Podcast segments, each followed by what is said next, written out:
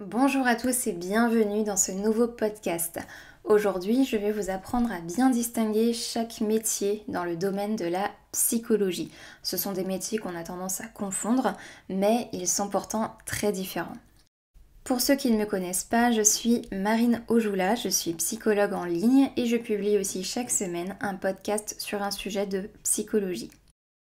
On me demande souvent quelle est la différence entre le psychologue, euh, le psychiatre, le thérapeute, euh, le psychanalyste, etc. Et je vais commencer par mon métier à moi qui est le métier de psychologue.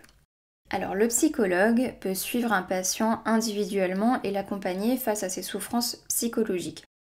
Le suivi peut être très long, comme très court sur quelques séances seulement, mais le psychologue peut aussi exercer dans plein d'endroits différents et dans plein de domaines différents dans des écoles, dans des hôpitaux, des entreprises, etc., où il peut accompagner des groupes de personnes, faire de la prévention ou euh, de la sensibilisation sur certains sujets. Les entreprises engagent aussi de plus en plus les psychologues euh, dans le recrutement, tout simplement parce qu'ils sont réputés pour savoir bien analyser les profils des candidats. Ce qu'il faut retenir sur le psychologue, c'est qu'il est formé dans plein de domaines différents, les suivis peuvent être longs ou courts selon la situation, et ce métier est un titre reconnu par l'État. Parfois, vous voyez des plaques de psychothérapeute ou thérapeute.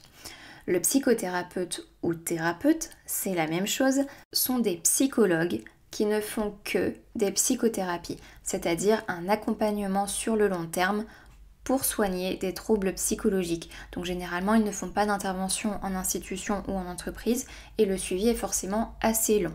De nos jours, la plupart travaillent sur l'instant présent et pas uniquement sur le passé de la personne. En fait, chacun a sa propre méthode et des méthodes de psychothérapie, il y en a énormément et d'ailleurs souvent les psychothérapeutes mentionnent leur méthode sur leur présentation. Par exemple, euh, vous verrez sur certaines plaques ou sur euh, certains sites internet des mentions comme thérapie comportementale et cognitive, hypnothérapeute, gestalt thérapeute, etc. Ensuite, on passe au psychiatre. Le psychiatre a fait des études de médecine, donc il est médecin.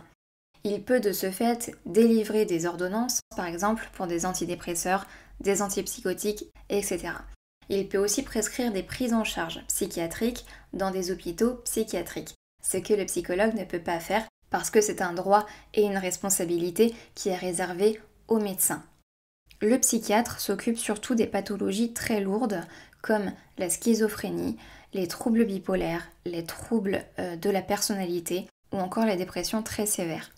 Et comme il est médecin, les consultations sont remboursées par la sécurité sociale.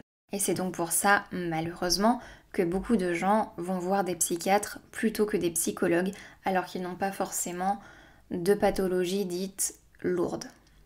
La sécurité sociale commence à rembourser certaines consultations chez les psychologues et les mutuelles le font de plus en plus, mais c'est loin, loin, loin d'être encore généralisé et c'est pourquoi le psychiatre est parfois malheureusement la seule issue pour certains. En résumé, si vous souffrez d'une pathologie lourde qui nécessite la prise de médicaments, c'est le psychiatre le plus qualifié pour vous proposer une prise en charge. Et si vous souffrez par exemple d'anxiété, de surcharge mentale, d'un burn-out ou d'une prise de poids conséquente, là, le psychologue est le plus qualifié pour vous accompagner. On va maintenant passer au métier qui ne nécessite pas un diplôme reconnu par l'État. Ce qui fait que vous ne pourrez donc pas être remboursé par la sécurité sociale ou par votre mutuelle avec les pratiques que je vais vous citer par la suite. Le psychologue et le psychiatre ont le droit de pratiquer ces métiers, certains le font, mais ceux qui pratiquent ces métiers ne sont pas tous psychologues ou psychiatres. On va commencer par le psychanalyste. La psychanalyse se focalise sur l'inconscient et sur la façon dont votre passé influence le présent. Le psychanalyste, c'est quelqu'un qui a fait lui-même une psychanalyse de plusieurs années, c'est-à-dire qu'il a été patient avant d'être analyste. En résumé, vous n'avez pas besoin d'avoir fait des études particulières pour exercer, il vous suffit de consulter vous-même un psychanalyste pendant plusieurs années et vous pourrez ensuite devenir vous-même psychanalyste. Donc comme je le disais, le psychanalyste travaille notamment sur l'inconscient, l'association libre et euh, tout ce qui concerne les conflits lointains dans votre passé. Enfin, on va passer à des métiers moins connus qui sont le psychopraticien, psychoanalyste et autres termes dérivés de la psychologie. Ce sont des termes qui ont été inventés pour contourner la loi parce qu'il n'y avait pas le droit de se dire psychologue, parce qu'ils n'ont pas ce titre.